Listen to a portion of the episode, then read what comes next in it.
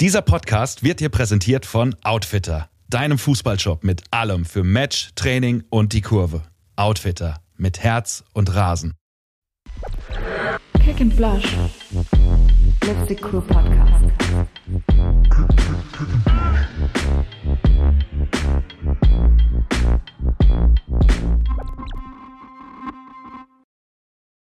Der Lipstick Crew Podcast. Hallöchen da draußen. Ähm, gut, ich habe jetzt schon wieder mit einem kleinen Kichern gestartet. Tut mir leid. Saskia und ich äh, sitzen hier im, im Dunkeln in, äh, im, in Saskias Hobby, Hobbykeller. Ist das ein Hobbykeller? Was ist das hier? Ey, das haben wir doch schon in Folge 1 geklärt. Wir sind hier in einem Partyraum. Ganz Party. nostalgisch. Haben wir doch alle schon erklärt, Mensch. Party. Und ich meinte natürlich auch nicht dunkel hier drin, sondern dunkel draußen. Ähm, viele Monde sind vergangen, seit wir das letzte Mal zusammen aufgenommen haben. Es ist, äh, der Herbst ist eingekehrt. Es, es ist auch ungemütliches Wetter. Und wir versuchen es uns hier irgendwie gerade gemütlich zu machen. Und deshalb, ähm, wir sind völlig durch den Wind. Äh, kurzes Anekdötchen zur, zur Einleitung. Saskia weiß einfach nicht, welche Pizza sie bestellen möchte. Ähm, und darum ging es jetzt gerade ein paar Minuten. Deshalb sind wir beide ein bisschen, also es war eine wilde Diskussion, vor allem zwischen Saskia und sich selbst.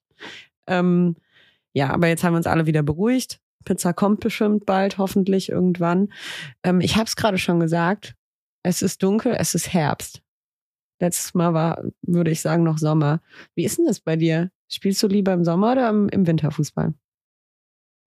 Äh, Ich bin so eine klassische gute Wetterspielerin, muss ich sagen. Also mich scheucht man ungern vor die Tür bei dem Wetter. Also ich kuschel mich da gerne in mein Bett, warm Kakao. Also ich brauche, also Regen kommt gar nicht an mich. Also ich bin wirklich Sonne, so 20 Grad, bisschen bewölkt, so, das ist super. Aber sobald Regen oder Kälte ins Spiel kommt, bin ich eigentlich raus. Vera, wie sieht's bei dir aus? Ich wollte gerade sagen, das ist so, also typisch Profi, ne? Ja, schon gerne, so 20 Grad, mm, nicht so viel Regen. Nee, also schönes Wetter ist natürlich geil. Aber, also es gibt ja vier Jahreszeiten übrigens. Äh, Also es gibt ja nicht nur Sommer und Winter, ne? Oh nein. Also es gibt auch Frühling und Herbst. Nein, okay, pass auf. Jetzt mal, also jetzt mal im Ernst, ja. Ähm, eigentlich ist ja Sommer zu warm zum Fußballspielen. Also wenn es so richtig heiß ist, sorry, das hat mir noch nie Spaß gemacht. Ich, also wenn ich schon, wenn ich schon schwitze, bevor ich mich warm gemacht habe, dann wird es auch kein gutes Spiel für mich. Also ich bin so, ich bin so äh, Marke aus der Puste. Ähm, so, so der aufkommende Frühling ist natürlich herrlich zum Fußballspielen, aber schon seit meiner Kindheit bin ich eigentlich so eine Herbstspielerin, weil ich fand das immer schon voll geil, bei Flutlicht zu spielen. Ja, Flutlicht ist ja auch schön und gut, aber der Regen muss ja nicht sein. Hier, also muss jetzt nicht in Sturm regnen, aber schon, also ich habe nichts gegen Fritz Walter Wetter, ne? Da kann sie auch so über den Boden sliden. Also wir im Amateurbereich, wir kretschen auch viel. Deshalb äh, ist, ist, äh, ist Regen natürlich da nicht schlecht. Und ähm, ja, ich schwitze nicht so gerne so sehr. Deshalb mag ich auch eher die kühleren Temperaturen und eben diese Dunkelheit. Irgendwie finde ich das ganz geil. Ähm, da hatte ich dann immer, also hatte ich dann immer so ein Gefühl von Stadion, wenn ich, wenn ich dann auf den Trainingsplatz gegangen bin und das Flutlicht war. Das fand ich irgendwie cool. So, äh, von daher fühle ich mich jetzt gerade auch eigentlich ganz wohl, muss ich sagen. Du guckst mich echt an, du guckst mich an, als hätte ich dich gerade äh, angeschossen. Nö, ich fühle mich auch wohl, weil wir sitzen ja drin, es ist warm, draußen regnet's.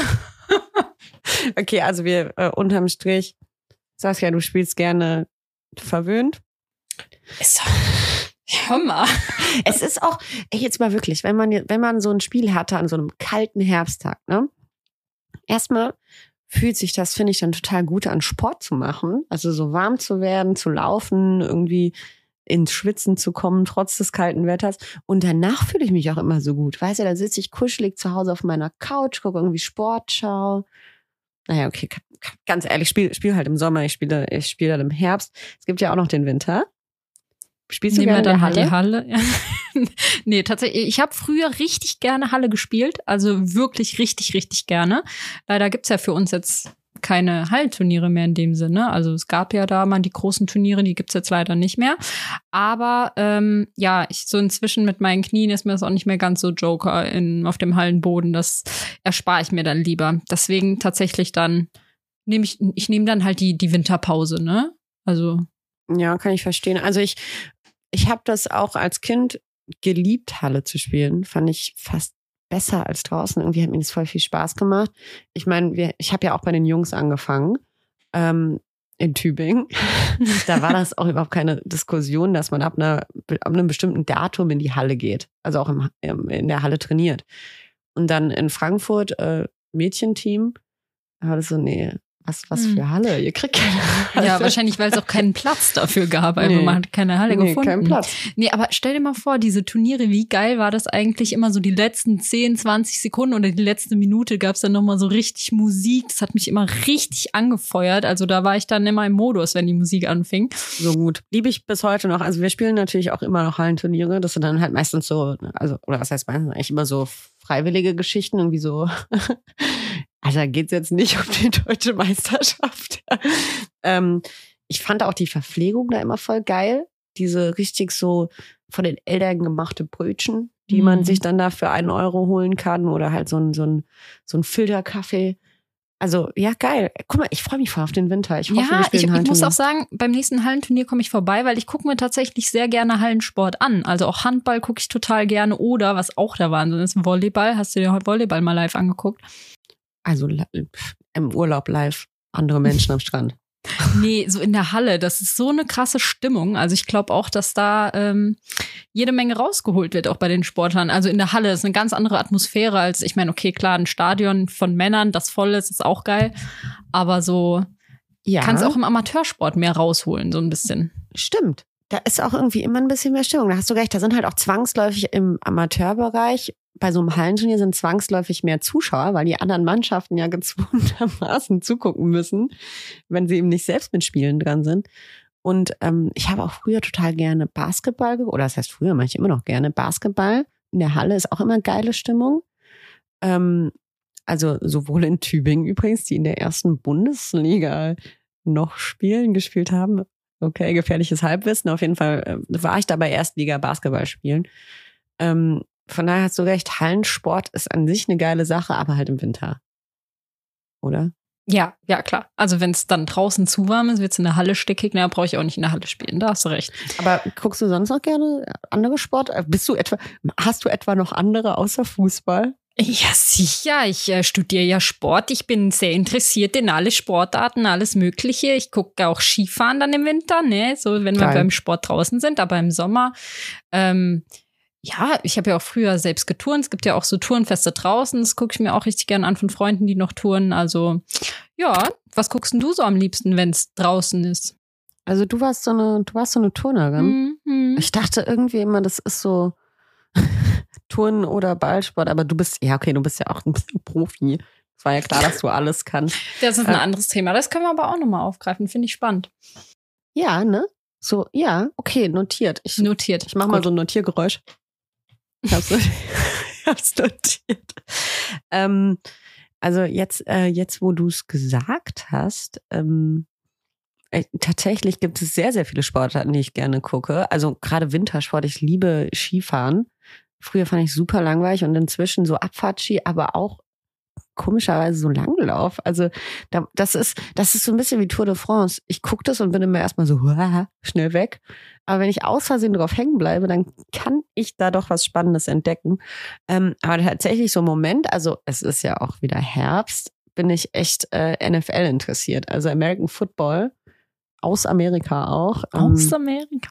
Ja, aber hier wusstest du, dass das natürlich auch in Deutschland gibt, ne? Deutsche NFL sozusagen. ja, ja, sicher. Also gerade in Sicher? Frankfurt. Ja, hier am Wochenende habe ich gehört, ist äh, großes NFL-Finale aus Deutschland. Ja, es ist jetzt natürlich die große Frage für die Leute, die diese Folge hören. Welches Wochenende? Hoffentlich keine Football-Fans, keine, ich kenne mich da auch nicht so gut aus. An Halbwissen. irgendeinem Wochenende in der Vergangenheit war also auf jeden Fall der deutsche Super Bowl, wenn ihr diese Folge hört. Nee, aber also Football ist schon auch das, das muss man erstmal verstehen. Und dann ist es einfach ein ultra geiler Sport. Also ich finde, ich finde auch insbesondere so dieser, oder vielleicht kommt das auch nur so rüber, ist auch wahrscheinlich gewollt, dass es so rüberkommt, aber ich habe immer das Gefühl, die haben da einen Teamgeist und, und so ein, so ein, so ein Power Spirit, den es so in kaum einer anderen Sportart so gibt oder der so, so krass vermittelt wird. Also, weißt du, beim Fußball, ähm, klar, das ist ein Teamsport und du siehst irgendwie in einem Team, finde ich auch an, ob es miteinander funktioniert oder ob das halt elf Einzelkämpfer sind. Aber man hat das ja dann schon mal öfter, dann wird einer ausgewechselt und klatscht nicht ab beim Rausgehen oder wird gar nicht erst eingewechselt und ähm, was auch immer. Also da sind ja manchmal so Missstimmungen vorhanden. Und ich habe das Gefühl, beim Football, das ist so die goldene Regel, so, das sind ja auch unfassbar viele Spielerinnen. Ähm, wir zusammen und jeder powert mit jedem und feuert jeden an. Ja, also, also ich glaube, dass halt so eine extrem krasse Mentalität einfach zu spüren. Und weil wir jetzt auch gerade direkt beim Thema sind, wir haben schon wieder viel zu lange unseren Kickoff gestartet. Wir eben noch so, ja, wir machen immer ganz entspannt fünf Minuten, ja super, jetzt sind es wieder zehn. Aber mhm. es geht nämlich jetzt direkt zur Sache. Wir haben einen neuen Gast und zwar ist es der Patrick. Sidekick. Ähm, der Patrick macht nämlich etwas ganz Besonderes, was Wichtiges, was meines Erachtens im Moment noch ähm, groß unterschätzt wird, gerade im Nachwuchsbereich oder generell in der, in der Entwicklung vieler verschiedener Sportarten. Ähm, der Patrick ist nämlich Mental Performance Coach, also Mentalcoach. Aber ähm, uns interessiert jetzt zu allem erstmal, wie bist du überhaupt dazu gekommen? Erstmal herzlich willkommen überhaupt, Patrick. Schön, dass du hier bist. Wir hören gerne mehr dazu, wie es dazu kam, dass du Mentalcoach geworden bist. Ja, hi ihr beiden. Äh, danke Saskia für das Intro. Danke Vera, dass ich hier sein darf. Und ja, kurz und knapp, wie äh, bin ich dazu gekommen? Also das hat sich eigentlich so in den letzten Jahren für mich entwickelt. So der Anstoß dafür war eigentlich so ein bisschen meine eigene Fußball-Story. Also ich bin mit 14 äh, daran gescheitert, ins Nachwuchsleistungszentrum von Dynamo Dresden zu kommen, äh, weil ich mental äh, nicht mit dem Leistungsdruck umgehen konnte, weil ich zu viele Fehler gemacht habe und sozusagen dann da mein, mein Traum vom Profifußball äh, begraben durfte. Und dann habe ich das relativ lange aus den Augen verloren und bin dann aber vor vier Jahren ungefähr nach Berlin gekommen, fünf Jahren nach Berlin gekommen und habe da angefangen, in einem Startup zu arbeiten, die sich sehr stark äh, mit Mental Performance beschäftigt haben, aber eher so von der Supplement-Seite her. Und ich war dann in dem Unternehmen so durch meine eigene persönliche Entwicklung, Workshops und äh, die ich gemacht hatte, Seminare, die ich genommen hatte, so ein bisschen der Mindset-Experte und habe mich dann für YouTube immer wieder vor die Kamera stellen dürfen oder auch äh, so die unternehmensinternen Podcasts machen dürfen und ja, war aber gleichzeitig auch der erste Ansprechpartner zu den ganzen Profisportlern, mit denen wir zusammengearbeitet haben. Und darüber hat sich das dann durch vor drei Jahren eigentlich so ergeben, wo ich gemerkt habe, hey, das äh, ist definitiv ein Bereich, wo es noch viel Nachholbedarf in Deutschland gibt. Und dann habe ich einfach mal testweise mit drei Athleten zusammengearbeitet für drei Monate. Und ja, jetzt hat sich das in den letzten drei Jahren sehr, sehr gut entwickelt, so dass ich das Ganze jetzt seit bis mehr als einem Jahr tatsächlich Vollzeit mache. Und wenn du jetzt gerade schon sagst, dass du damals mit 14 mental zu schwach gewesen bist, wie hat sich das dann geäußert? Oder wie muss man sich jetzt vorstellen, dass es für dich jetzt im Nachhinein der Punkt war zu sagen, okay, ich war damals einfach mental zu schwach, deswegen hat es nicht geklappt?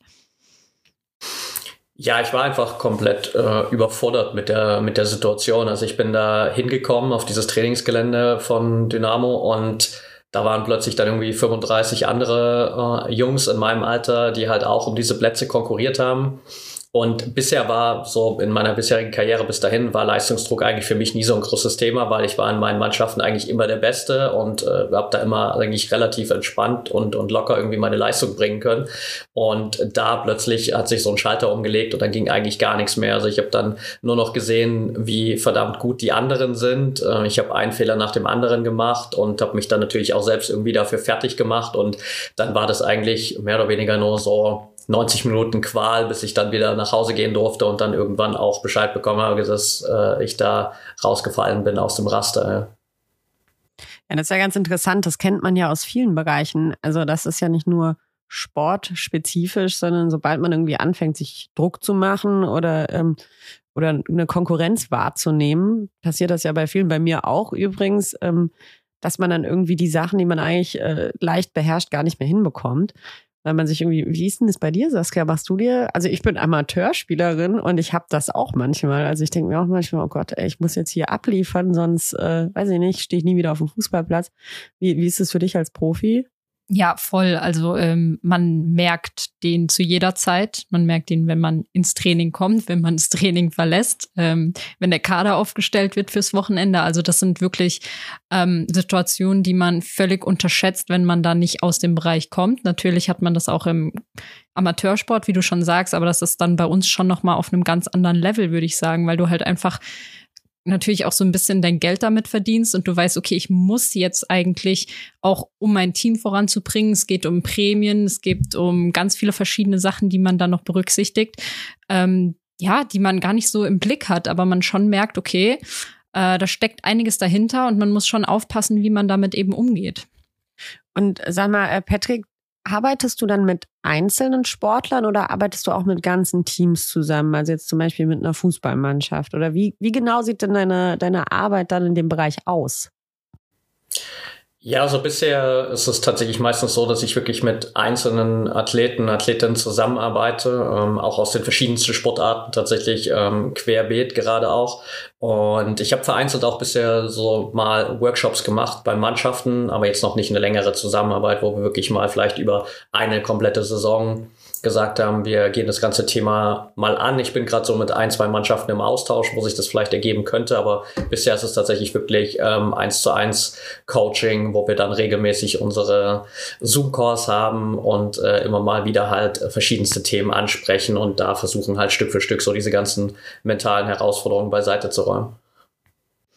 Ja, also ich äh, kann da jetzt gerade mal einsteigen, weil ich habe mich ja auch durch meine Verletzung sehr mit dem Thema Mentalität oder Mindset auseinandergesetzt. Aber das habe ich mir eben alles so ein Stück weit selbst beigebracht oder selbst erlesen. Also ich hatte jetzt keinen Mentalcoach. Ähm, glaube aber schon, dass der im Sport sehr viel bewirken kann. Ähm, deswegen jetzt quasi so ein bisschen meine Frage. Ähm, wie sieht denn konkret so eine Zusammenarbeit mit einem Mentalcoach aus? Also Gibt man, kriegt man da verschiedene Aufgaben oder wie genau muss man sich das jetzt vorstellen, wenn man wirklich gar keinen Bezug zu dem Thema hat?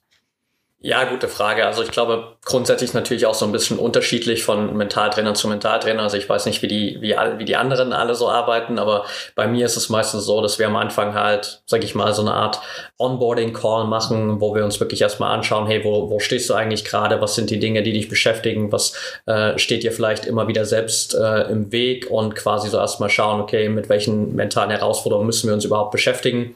Und dann zusammen da halt auch einen gewissen Plan entwickeln. Also ich arbeite auch mit keinem äh, weniger als sechs Monate zusammen, weil ich gesagt habe, okay, sechs Monate ist so ein Mindestmaß, wo man mental wirklich auch mal die Zeit investieren muss, damit man auch eine, eine echte Veränderung sehen kann und damit ich auch, sage ich mal, ein Stück weit so eine echte Veränderung versprechen kann.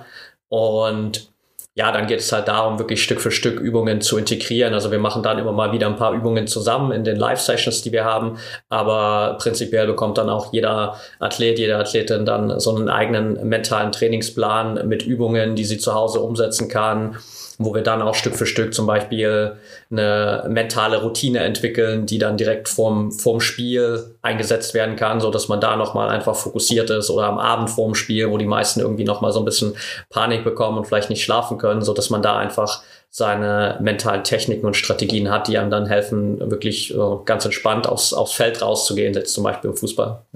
Und ähm, du hast ja vorher schon angemerkt, du arbeitest mit Sportlerinnen aus verschiedensten Sportarten zusammen.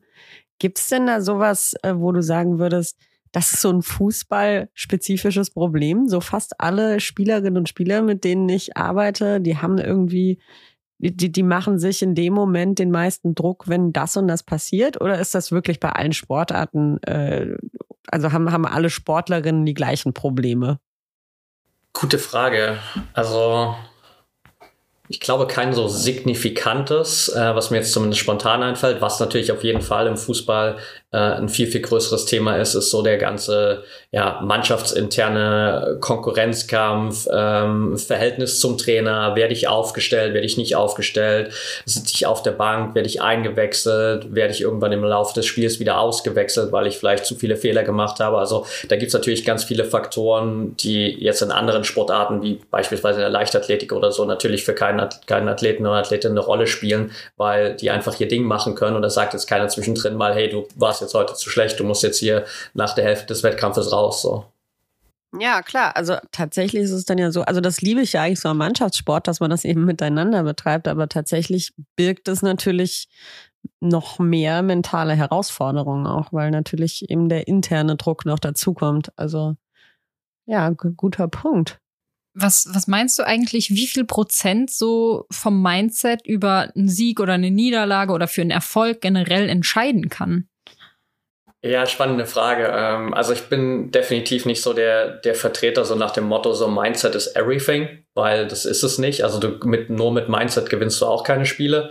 Aber am Ende macht diese mentale Komponente halt den Unterschied, so ob du am Spieltag jetzt in der Lage bist, das abzurufen, was du dir im Training erarbeitet hast. Das heißt so, gerade in diesem Transfer von Training zu Spiel, ist der Kopf am Ende schon nahezu zu 100 Prozent entscheidend, weil wenn ich da einfach nicht diese mentale Stärke habe oder diese mentale Klarheit habe, dann bringt mir halt all das Training, was ich gemacht habe, gar nichts. So, wenn ich jetzt vier Wochen, sechs Wochen, acht Wochen Vorbereitungszeit hinter mir habe in, in der Sommerpause und dann steige ich in die Saison ein und ich bin einfach mental überhaupt nicht auf der Höhe, dann fühle ich mich vielleicht, als hätte ich nur eine Woche Vorbereitung gehabt und äh, habe einen richtig äh, ja, bescheidenen Saisonstart, weil ich mental einfach nicht klargekommen bin. Und sag mal, also vielleicht äh, äh, gehen wir damit jetzt schon irgendwie zu tief rein in das Thema, aber kannst du erklären? Also man sagt ja immer, jetzt beim Fußball, der Pokal hat seine eigenen Gesetze, ne? weil es ja wirklich oft so ist, dass vermeintliche Außenseiter oder, oder wirklich Teams aus viel, viel schwächeren Ligen ähm, irgendwie auf einmal die Bayern schlagen. Also das passiert ja äh, nicht irgendwie jetzt mal alle zehn Jahre, sondern irgendwie ab und zu. Kannst du das erklären, woran das liegt, dass manchmal Außenseiter äh, solche wirklich solche Spiele gewinnen, die eigentlich so David gegen Goliath mäßig aufgestellt sind? Ja, ich glaube, dass es einfach so eine Komponente von, von zwei Seiten ist, weil die Mannschaften, die halt auf dem Papier, sag ich mal, der Favorit sind, die gehen halt meistens da rein und denken sich, naja, okay, ähm, wir spielen jetzt gegen einen Dritt- oder Viertligisten so, das heißt, wir, wir müssen auf jeden Fall gewinnen, wir sind auf jeden Fall die bessere Mannschaft. Ähm, kann sein, dass ein paar Spieler vielleicht auch reingehen und denken sich so, naja, das ist ja eher ein, fast schon ein Trainingsspiel für uns so, das machen wir mit links, das heißt, die sind vielleicht auch nicht zu 100 Prozent dabei. Oder der eine oder andere hat vielleicht auch so diesen Hintergedanken so, ähm, ja verdammt, wir haben hier echt viel zu verlieren, weil wenn wir das heute hier an die Wand fahren, dann blamieren wir uns richtig. Und auf der anderen Seite die Mannschaft aus der dritten oder vierten Liga, die geht halt da rein und die weiß so, hey, wir haben auf dem Papier sowieso keine Chance, wir haben hier nichts zu verlieren, wir müssen uns auch überhaupt nichts Gedanken machen. Das heißt, für die existiert halt in dem Moment eigentlich auch nahezu kein, kein Leistungsdruck, weil die vollkommen befreit aufspielen können, weil selbst wenn die mit 10-0 vom Platz gehen, sagt jeder so, hey, ja, war eigentlich zu erwarten. Und wenn sie dann aber plötzlich irgendwie äh, im Elfmeterschießen das Ding gewinnen, dann äh, sagt halt jeder, hey, geiles Spiel und äh, dementsprechend hatten sie da die Lockerheit, das einfach äh, alles rauszulassen, ja. Ja, mir fällt da gerade was ein. Ähm, also ein, ein Spiel, bei dem ich selber partizipiert habe, leider. Ähm, das ist, glaube ich, so ein ganz gutes Beispiel für dafür, wie viel irgendwie der Kopf eigentlich mitspielt. Und zwar haben wir da gegen, auch gegen einen Favoriten, ist auch leider noch nicht so lange her. Also die Leute, die da mit mir auf dem Platz standen, die werden es leider auch noch wissen. Wir haben auf jeden Fall 3-0 geführt. Und es war schon, also wir waren schon in der zweiten Halbzeit. Und dann haben die Gegnerinnen ein Tor geschossen, also das 1 zu 3. Und irgendwie in dem Moment, ich hatte, da, ich wusste, dass wir jetzt dieses Spiel nicht mehr gewinnen. Also das war wirklich, und ich hatte das Gefühl, jeder wusste das, obwohl wir immer noch mit äh, zwei Toren vorne waren. Und dann, ja, ist es so gekommen, wie es dann halt kommt. Ne? Die haben dann auch einfach so aus äh, jeder Position ein Tor geschossen, also so irgendwie gefühlt 50 Meter Schüsse. Ja, und am Ende haben wir dieses, haben wir dieses Spiel 4 zu 3 verloren. Das war auch wirklich, das war auch wirklich das Schlimmste. Das, ja doch, das war, glaube ich, das schlimmste Gefühl, das ich jemals auf dem Fußballplatz hatte. Saskia, du guckst mich so mitleidig an. Du hast sowas anscheinend noch nicht erlebt. doch, doch, auf jeden Fall. Ich äh, habe dich mitleidend Okay. angefühlt, auf jeden Fall. Also ich äh, habe das auch schon erlebt. Also, dass man Gegner teilweise auch einfach so ein bisschen unterschätzt, so auch diese Einstellung, weißt du, dass du reingehst und denkst so, ja, wird schon so ein Selbstläufer. Es passiert auch häufiger. Also es hat auch viel mit Einstellung zu tun. Ähm, aber das war jetzt alles so ein bisschen auf Fußball bezogen. Ich frage mich halt auch die ganze Zeit, ob das in anderen Sportarten ähm, vielleicht auch den gleichen oder vielleicht sogar einen größeren Effekt haben kann. Also ich weiß nicht, Patrick, vielleicht ähm, du hast jetzt mehr Erfahrung, hast mit mehr Sportlern zusammengearbeitet. Was meinst du, ist denn eigentlich diese eine Sportart, mit der man mit einem guten Mindset oder einer guten Einstellung so am meisten bewirken kann? Puh, also diese eine ist, glaube ich, schwer zu sagen, aber ich gerade, glaube ich, noch mal so im eins zu eins gegeneinander macht, glaube ich, das Mindset noch mal extrem viel mehr aus, weil auf dem Fußballplatz ist es dann halt doch elf gegen elf so, da, da spielen halt mehr Faktoren eine Rolle, aber gerade so im eins zu eins ist das halt immer noch mal ein riesen Gamechanger. Also gerade, glaube ich, äh, spontanes Beispiel, das mir einfällt, bei Olympia hat man das sehr gut gesehen im Tischtennis mit äh, Dimitri Ovtcharov, der ja da eigentlich gefühlt schon dreimal ausgeschieden war und äh, dann am Ende irgendwie doch Bronze gewonnen hat, knapp an, an, am Finalanzug vorbeigeschrammt ist und sich da immer wieder zurückgekämpft hat, auch gegen die Besten der Welt, weil man halt gerade in diesem 1 zu 1 dann nochmal wirklich einen extremen Unterschied machen kann. Ja. Ja, das sind dann wahrscheinlich auch eher die Sportarten, die nicht auf Zeit gehen, oder? Also, weil, ähm, klar, ein Spiel geht 90 Minuten beim Fußball ne, und bis zum Ende ist alles drin. Aber wenn du halt in der 90. Minute 3-0 hinten liegst, dann, naja, dann also glaubt wahrscheinlich keiner mehr so richtig dran, dass man jetzt noch gewinnt. Und bei diesen ähm, Punktesportarten, da gibt es bestimmt einen Terminus technicus, den du als Sportstudentin kennst, also die Punktesportarten, ähm, da kannst du ja wirklich immer noch das Ruder rumreißen. Also selbst wenn du wirklich zehn Matchbälle gegen dich hast, es ist ja, es ist ja erst vorbei, wenn dieser eine Matchball gemacht wurde. Das habe ich bei mir selbst auch schon beobachtet. Ich spiele nämlich sehr gerne Squash, ja. Also Saskia, wenn du mal Interesse hast, wir können gerne mal ähm, vielleicht, ne? Ähm, und da ist das auch tatsächlich so, dass ich mich da zu oft äh, dabei erwische, dass ich mich sicher fühle. Und man ist es einfach nie. Also ich sag's dir, sei auf der Hut, wenn wir gegeneinander squashen, dann werde ich dich mit meinem neuen Mindset, äh, äh, werde ich, werd ich dich ausnocken. Ja, unterschätz mich da mal nicht, du Madame. Ich wollte gerade sagen, du siehst wirklich, du siehst wirklich äh, sehr, äh, sehr unbeeindruckt aus. Okay, gut. Vielleicht, vielleicht ziehe ich diese Challenge auch noch zurück, aber naja. Ich doch, doch, das machen wir mal. Das machen wir da. Das ist vielleicht, das ist vielleicht meine Chance, äh, dich mal in irgendwas zu schlagen. Ja, also wenn nicht, gibt's hat. ja auch noch ganz viele andere Sportarten. Also in Frisbee war ich nie so gut in der Schach. Schule, vielleicht. Ja, okay. So ein Denksport, ja. Okay, weißt du, worin ich richtig gut war? Jetzt kommt's. Jojo. es gab so eine Phase. Ist das eine Sportart? Jetzt ist das eine eingetragene Sportart? Okay, die Frage gebe ich mal in die Community weiter. ich sage, Jojo ist auf jeden Fall eine Sportart. Äh, in den frühen 2000ern, nee, gar nicht, das waren noch die 90er, da war ich noch in der Grundschule. Also in den 90ern, da gab es so eine Phase, da gab es so einen übelsten Jojo-Hype. Gibt's da bestimmt auch ein cooleres Wort für? Naja, und da hat man dann, hast du diese, diese Jojos, die so Leerlauf können und so. Und ich war so krass gut da drin. Ne? Ich habe dann so Tricks gemacht, around the world und so. Und da haben wir einen Schulwettbewerb gemacht, da habe ich den dritten Platz geholt. Okay, okay, okay. Ich Jungs und. Mädchen gemischt. Ich war die drittbeste der Schule. Grundschule, Hügelschule Tübingen. Ähm, okay, aber ich, ich, ich bin, ich bin ein bisschen Weißt du was? Ich leite, ich leite das direkt mal an Jana weiter, weil die macht ja auch immer so Kunststückchen mit ihrem Vater. Vielleicht kannst Mhm. du da auch mal so eine Nebenrolle spielen mit so einem Jojo. Ich stelle mir das ziemlich gut vor, auf jeden Fall. Super gerne. Also das, ich sehe schon meine TikTok-Karriere äh, also richtig durchdrehen. Ja, Wahnsinn. wir kommen aber gerade ganz klar vom Thema ab. Ja. Entschuldigung, Entschuldigung. Ähm, Ja, komm mal wieder zurück. Ich habe keine Ahnung, wie du den Bogen wieder hinkriegen willst jetzt. Ich träume noch von meinen, äh, von meinen Jojo-Erfolgen, aber ich habe mir hier noch was ganz Wichtiges notiert. Patrick, sag mal, gibt's denn sowas, ähm, wie, soll ich sagen, so, so kleine, kurze Hausmannstricks, die jeder von uns irgendwie im Alltag einfach anwenden kann? Also hast du da sowas, ähm, weiß ich nicht, Mindset für Einsteiger, was ich jetzt irgendwie mit nach Hause nehmen kann?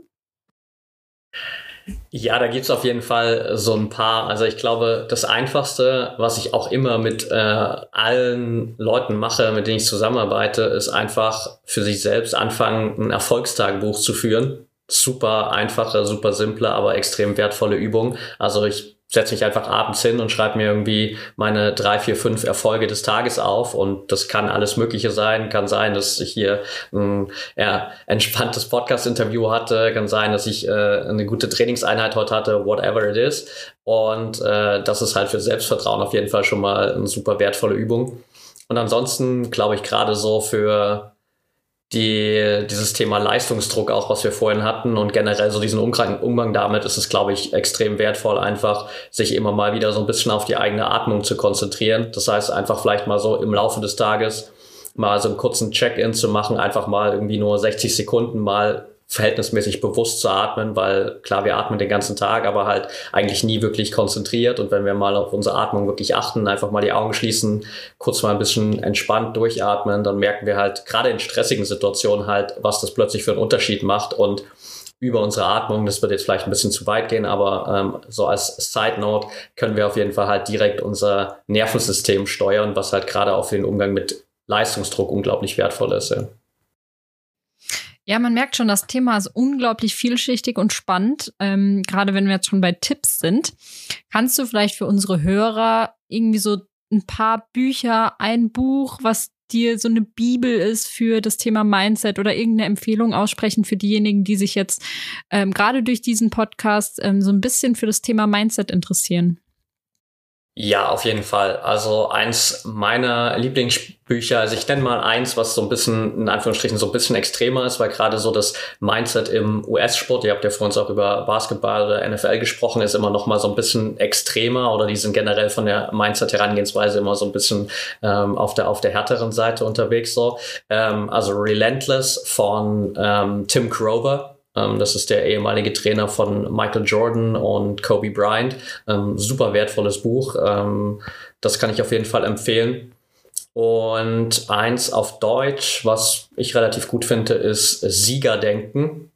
Ähm, ist, glaube ich, also ist wurde auf Deutsch übersetzt, ist glaube ich auch von einem Amerikaner geschrieben, aber das ist so ein bisschen äh, Storytelling-mäßig geschrieben, ähm, ganz lustig teilweise auch an der einen oder anderen Stelle, also da findet man sich in vielen Momenten wieder, kann aber trotzdem echt viel mitnehmen. Ich glaube, der Autor heißt Marshall mit Nachnamen, Siegerdenken heißt das Buch auf jeden Fall. Ähm, das sind so zwei Dinge, die ich auf jeden Fall mitgeben kann.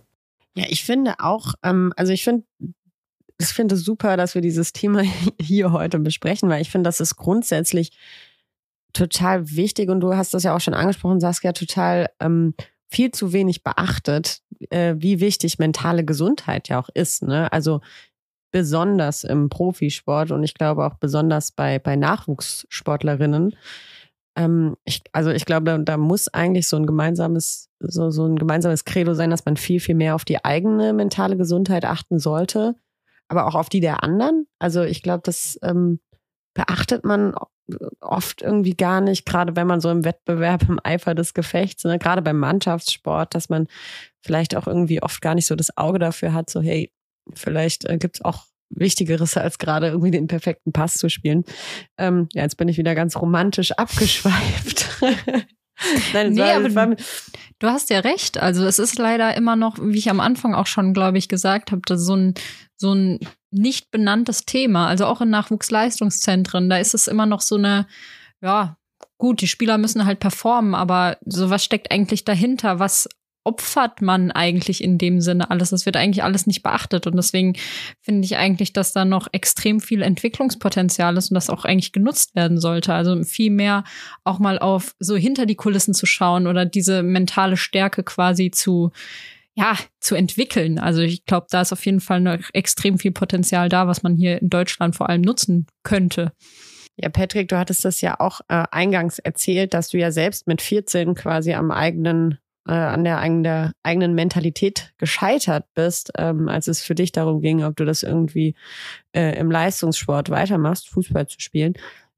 Hast du das schon währenddessen erkannt oder war das jetzt was, was dir äh, im Laufe der Zeit, nachdem du dich irgendwie mit dem Thema beschäftigt hattest, gekommen ist? So, hey, daran hat es bei mir auch damals gehapert. Ja, ich glaube, so 50-50. Also so ein bisschen habe ich das damals schon auch irgendwie mitbekommen, dass es eigentlich nicht an meinen fußballerischen Qualitäten irgendwie liegt, weil ein paar Wochen später in meinem Verein, da hat das plötzlich alles wieder super funktioniert so. Also das war jetzt nicht plötzlich weg. Äh, aber so wirklich zu 100 Prozent verstanden habe ich es eigentlich erst so in den letzten vier, fünf Jahren, als ich mich echt dann näher auch mit dieser ganzen Thematik beschäftigt habe. Glaubst du eigentlich, du kannst das äh, Sportlerinnen ansehen, ähm, wie gerade der mentale Zustand ist? Also wenn ihr jetzt guckst du jetzt ein Spiel an von irgendwie von, von Saskia, ja, siehst du dann den Spielerinnen an, so, ah, okay, bei der ist es gerade ein mentales Problem oder äh, na, die ist einfach nicht so, die ist einfach nicht so fit. Ja, also ich glaube manchmal, gerade so anhand der Körperhaltung oder so, sieht man das auf jeden Fall. Ich meine, bei Saskia weiß ich ja jetzt schon aus äh, unserem letztmaligen Podcast bei mir, dass sie da angehendes Mentalitätsmonster ist. Ähm, von daher, ähm, bei, bei ihr vielleicht nicht, aber bei den anderen, ähm, gerade so körperhaltungsmäßig, ähm, wie verhalte ich mich, wenn ich einen Fehlpass gespielt habe, wenn irgendwas schief geht, ähm, das sind, glaube ich, so Komponenten, wo man relativ einfach sagen kann, okay, da ist jetzt gerade jemand auf dem Platz, der äh, ja, ist vom Mindset her gerade relativ gut aufgestellt oder da ist jemand, der ist gerade irgendwie mehr mit sich selbst beschäftigt als mit dem Spiel. Da mir das öfters passiert, sag mal, wie soll ich mich verhalten, wenn ich einen Fehlpass gespielt habe? Ja, also am Ende ist es einfach so, mal diese Komponente ein bisschen unterschiedlich, so einfach mal vielleicht sich kurz darüber zu ärgern, aber auch da sind wir wieder zum Beispiel bei so einer Atemkomponente, wenn ich da einfach mal kurz äh, einmal tief durchatme und mir bewusst mache, so hey, das ist jetzt ein Fehlpass, der ist jetzt sowieso vorbei, geht weiter, der nächste Pass kommt vielleicht schon wieder in fünf Sekunden oder äh, je nachdem dann schalte ich halt relativ schnell wieder um oder ich habe vielleicht eine kleine Angewohnheit, um das zum Beispiel irgendwie so ein bisschen rauszulassen. Also Beispiel, das ich ganz gern zum Beispiel verwende von einer, von einer Hockeyspielerin, mit der ich mich mal unterhalten habe. Die hat gesagt, immer wenn sie einen Fehler macht, dann greift sie immer mit beiden Händen so mit, mit aller Kraft in ihren Schläger, um quasi ihre Wut rauszulassen. Und das macht sie dann nur irgendwie für zwei, drei Sekunden und dann äh, geht sie wieder weiter zum nächsten. Und das kannst du natürlich auf dem Platz zum Beispiel einfach nur machen. Keine Ahnung, ball, ballst du halt deine Faust so stark es geht für zwei, drei Sekunden, lässt da deine Wut raus und dann kannst du vielleicht den Schalter einfacher wieder umlegen. Saskia, hast du so, äh, hast du so Mechanismen? Äh, tatsächlich habe ich die, aber die sind so auch ein bisschen unterbewusst. Ich habe mit äh, Patrick darüber tatsächlich in seinem Podcast letzte Woche gesprochen. Ähm, bei mir ist das so wie so ein Aufschrei teilweise. Also manchmal innerlich, wenn ich noch so in der Situation drin bin, weißt du, wenn du noch mal so nachsetzen kannst. Und ähm, wenn er wirklich ganz dumm war und du denkst, okay, hätte ich den jetzt anders gespielt, wäre vielleicht sogar ein Torchance oder also ein Tor oder eine Torchance draus entstanden, dann wird das schon mal so ein schöner Ausschrei bei mir der mich so ein bisschen befreit. Das ist auch so ein bisschen wie mit Atmung dann, ne? Also einmal rausgeschrien und dann wieder gefangen und dann geht's weiter. Also das, äh, das versuche ich zumindest so. Es klappt relativ gut, muss ich sagen. Und hast du irgendwie, hast du noch so andere Dinge, die du, die du dir angelernt hast? Also du hast dich ja ein bisschen mit dem Thema beschäftigt.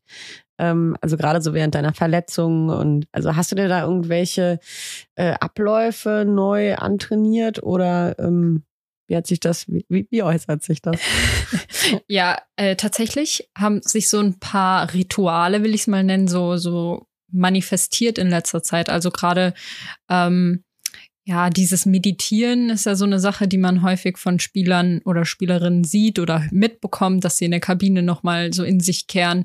Äh, das hat mir wirklich sehr geholfen. Das habe ich auch einfach am Anfang mal ausprobiert und dachte so, hä, das kann doch nicht funktionieren. Aber äh, tatsächlich kommt man da noch mal so ein bisschen zur Ruhe, kann sich auf sich selbst konzentrieren, noch mal alles so ein bisschen ausblenden. Das erfordert natürlich Übung, es klappt auch nicht immer, aber es ist auf jeden Fall hilfreich, um noch mal so ein bisschen alles, was drumherum passiert, so ein bisschen auszublenden.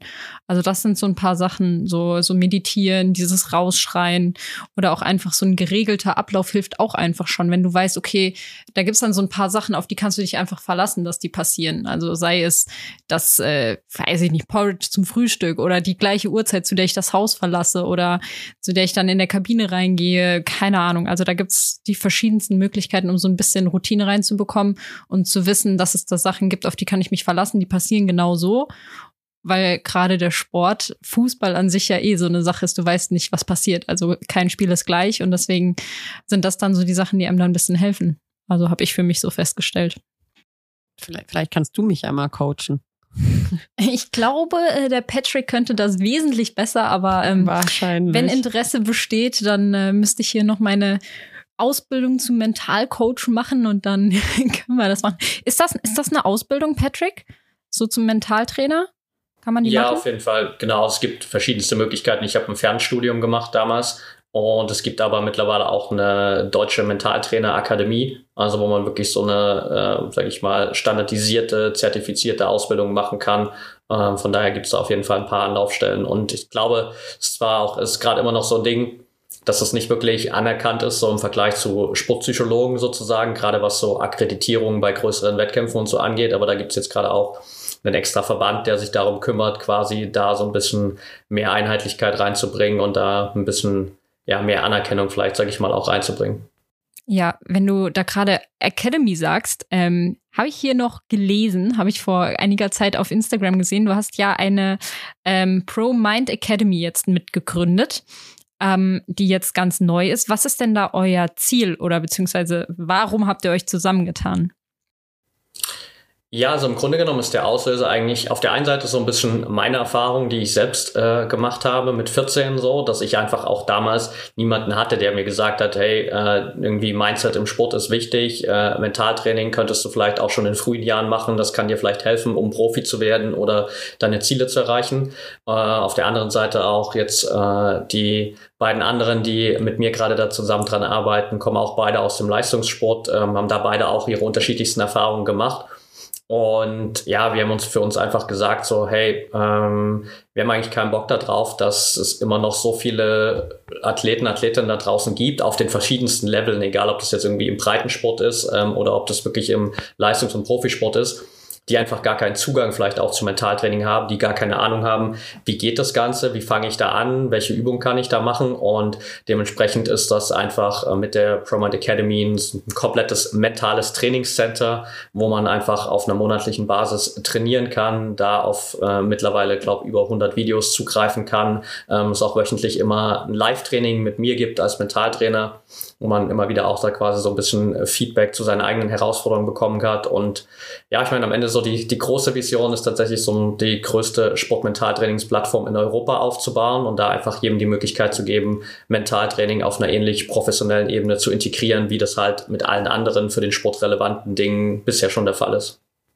Also muss man sich das jetzt so ein bisschen wie ein Fitnessstudio-Abo vorstellen. Man, man zahlt monatlich und entweder man nutzt es oder man nutzt es nicht. Ist wie so eine Online-Schule quasi oder wie genau ist das aufgebaut?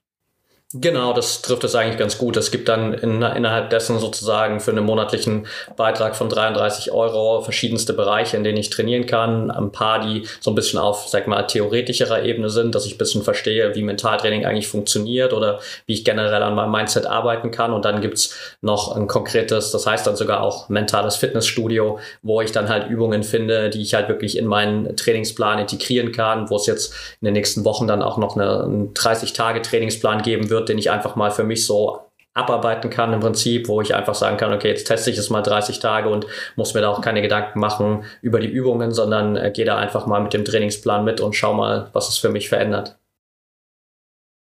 Also ich, äh, ich, ich bin gerade völlig, völlig motiviert, an meiner mentalen Fitness zu arbeiten. Vera ist sehr interessiert gerade. ja, voll. Also ich ähm, bin mir durchaus darüber bewusst, dass ich auch wirklich mentale Schwächen habe. Also vor allem, dass bei mir ist das immer eher so dieses Selbstzweifel-Ding, ne? was, äh, was einen da irgendwie runterzieht. Aber ähm, gut zu wissen, dass es dafür ein Fitnesscenter gibt. Ja, aber Vera, du hast ja den ersten Schritt schon getan jetzt. Du hast festgestellt, was deine Probleme sind. Und der nächste Schritt wäre jetzt, was dagegen zu tun. Also das ist ja das, was das Ganze ausmacht. Ich werde auf jeden Fall äh, jetzt schon in den nächsten Tagen viel öfter bewusster atmen. So.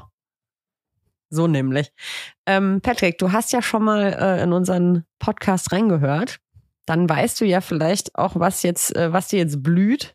Und zwar deine Flash Tata. Ja. Und zwar, äh, erzähl doch mal entweder etwas, ähm, was kaum jemand über dich weiß, oder dein peinlichstes Erlebnis. You choose. Ja, also ich glaube, ich entscheide mich für Ja, vielleicht das, das peinlichste Erlebnis ist, glaube ich, so, dass ich tatsächlich mal mit 22 äh, meinen Führerschein für ein Jahr abgeben durfte, ähm, weil ich auf einem äh, kleinen Dorf gewohnt habe, so 300 Einwohner Dorf. Ähm, da ist so die die Bier, Bierkultur natürlich ähm, relativ hoch so und äh, da, da wird auch nicht immer so viel, so viel Wert gelegt auf, ähm, auf die Gesetzeslage, die dann äh, mit dem Autofahren verbunden ist und äh, das hat sich dann halt einmal ein bisschen negativ für mich ausgewirkt. Äh. Vera nickt gerade so, so, ja, man kennt's. ja, ich dachte mir so, ja, ja, er redet da von Dorfgemeinde, also ich sag mal so im, im Frankfurter Kreis, da ähm, passieren sowas wohl auch ab und zu mal. Hört man. Okay, sehr gut. Ich habe äh, ich hab ein bisschen gehofft, dass du ein peinliches Erlebnis erzählst. Also das hatten wir tatsächlich auch noch nicht so oft. Ne? Oft kommt nee. dann immer irgendeine Geschichte, die man nicht kennt, aber das äh, finde ich, ja, es grenzt ja, schon sehr ja, an Peinlichkeit. Ja, Donna hatte ja das erzählt, dass sie irgendwie ihre Hose ausziehen muss. Das war auch, das war auch echt gut. ähm, nichtsdestotrotz gehen wir weiter. Ähm, getting a kick out of? Was regt dich auf oder was, was nervt dich richtig? Ich glaube, das sind so echt kleine Dinge im Alltag. Meine Frau macht sich darüber immer lustig, weil ich habe immer so Momente, wo mir im Alltag bei den alltäglichsten Dingen oder gerade wenn ich was kaufe, so Sachen auffallen, wo ich mir, wo in meinen Augen gewisse Dinge einfach keinen Sinn machen. Also ich weiß nicht, kennt ihr das zum Beispiel, wenn man so eine Packung Haferflocken kauft und dann sind die oben immer mit so einem Klebeverschluss zu und manchmal sind die so sehr verklebt, dass man die nicht einfach aufziehen kann, sondern reißt die ganze Packung auf und dann, dann fallen die Haferflocken auf der, auf der einen Seite raus und ich stehe oh. dann immer in unserer Küche Küche und denke mir so, ich kann mir nicht vorstellen, dass noch nie jemandem in diesem Produktionsprozess aufgefallen ist, dass diese Klebesache da einfach nicht optimal ist. So, und das sind immer wieder so Momente, die regen mich, mhm. glaube ich, einmal pro Woche auf und meine Frau steht dann immer einfach nur daneben und äh, lacht sich schlapp, aber das sind, glaube ich, so die größten Aufreger im Alltag, ja. Ey, ich fühle so, man fragt sich einfach, warum? Ja. Wa warum? Was, was soll das? Boah, diese verfluchten Haferflocken. Ah ja, nächste Frage. Kickout. Was, wenn wir jetzt mal auf den Fußball gucken, ist ja hier ein Fußball-Podcast. Du hast ja selber auch gespielt. Was sollte deiner Meinung nach aus dem Fußball verbannt werden? Ja, ich glaube, das, das Präsenteste generell und das, was gerade auch in, in vielen Bereichen einfach ein großes Thema ist, ist, glaube ich, generell so rassistische Fangesänge. Ich habe das selbst miterlebt. Ich stand auch jahrelang äh, in Dresden im, im Fanblock, ohne zu sagen, dass da jetzt alle äh, rassistisch sind, aber man hat natürlich trotzdem, so wie in allen anderen Fanblocks auch, äh, da ein paar Leute, die einfach nicht so clever sind vielleicht und äh, die dann doch immer wieder aus der Reihe tanzen. Und ich glaube, das hat einfach äh, in der heutigen Zeit im Stadion nichts mehr verloren oder generell im Fußball nichts verloren, aber generell in der Gesellschaft eigentlich nichts verloren. Ja, ja definitiv. Es ist auch wirklich, es ist fast bemerkenswert, dass es immer noch so oft passiert. Ne? Also ist das kaum, kaum zu begreifen. Von daher kann man nicht oft genug sagen, hast du absolut recht. Nichts, äh, hat nichts in dieser Welt verloren. Genau. Jo, dann äh, äh, abschließend, hast du einen Lieblingsbegriff aus der Fußballfachsprache?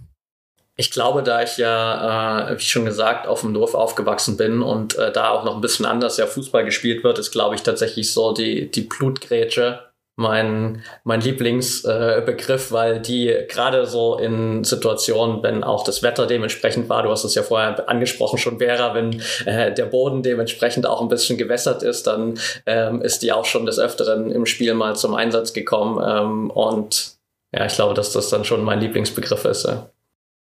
Sehr gut, ist auch nicht wegzudenken aus, äh, aus dem Fußball. Aber was ist das jetzt für ein schöner Rahmen für unseren Podcast, oder? Haben wir schön angefangen, enden wir jetzt damit, schöne Klammer gesetzt, haben wir wunderschön erzählt, der ganze Podcast wieder mal. Als, als wäre es eintrainiert gewesen gemeinsam. Vielleicht haben, verstehen wir uns auch einfach hier mit Patrick auf so einer mentalen Ebene. ähm, aber dürfen wir nicht vergessen, abschließend, wir haben ja immer noch unser kleines Schätzspiel. Ähm, Schätzspiel, wie klingt Schätzspiel. Tippkick. Letztes Mal war die Frage gewesen, wie viele Fußballerinnen vertritt ähm, Fem 11? Ihr erinnert euch an die letzte Folge. Und die Antwort ist, Trommelwirbel. Sag dir, was glaubst du? Du weißt es nicht. Was glaubst du? Ähm, Ich glaube, ich, glaub, ich habe es gelesen in den Oh. Aufzeichnungen, deswegen äh, sorry. Entschuldige, dass ich mich vorbereitet habe und die Liste gelesen habe. Entschuldige gut, bitte. Dann, weißt du, dann sag doch bitte. Ja, normalerweise ist das sehr unwahrscheinlich, dass ich das gelesen habe, deswegen könntest recht haben. Ich bin Ähm, voll stolz. Okay, komm, sag die Lösung. Wie ist das falsch, gell? Das wäre dann richtig unangenehm. Es sind es 40. Es sind Pfirsich. 40 Stück. Ganz Ganze, genau. ganze Pfirsich. ganze Pfirsich. Ähm, genau, damit sind wir fast am Ende der, der, der Sendung, der, äh, der Hörsendung. Ist das eine Sendung? Ja, ist eine, komm, egal. Ich, Podcast? ja, ich, ich, ich beruhige mich kurz wieder. Erstmal, Patrick, tausend Dank äh, für dieses wirklich sehr, sehr interessante Gespräch.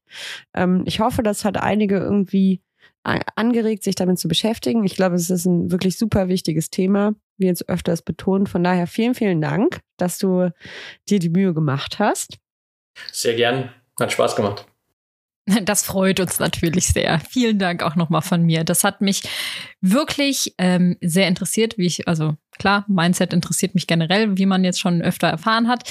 Ähm, ich bin wirklich sehr gespannt, was das mit dieser ProMind Academy wird, wie das läuft und hoffe wirklich, dass ihr da was äh, erreicht, ein bisschen aufbauen könnt. Wünsche euch da auf jeden Fall ganz, ganz viel Erfolg, Patrick. Danke nochmal. Danke. Danke euch. Auf jeden Fall. Ähm, und jetzt noch eine kleine Weltpremiere zum Abschluss dieser Folge. Die Schätzfrage kommt nämlich heute nicht von Patrick, sondern von uns. Ähm, und zwar einfach, weil wir finden, dass es eine, eine wahnsinnig wichtige Frage ist, die halt einfach geklärt werden sollte, worüber ihr euch auch einfach mal Gedanken machen solltest, solltet. Und zwar, wir haben es eingangs erwähnt, wir haben heute Pizza bestellt. Das war ein großes Thema für uns alle hier. Und die Frage für euch da draußen ist, nach langem Hin und Her, welche Pizza hat Saskia sich bestellt? Also sprich, was ist der Belag auf Saskias Pizza? Ist komplett ernst gemeint. Ihr denkt jetzt, was soll das?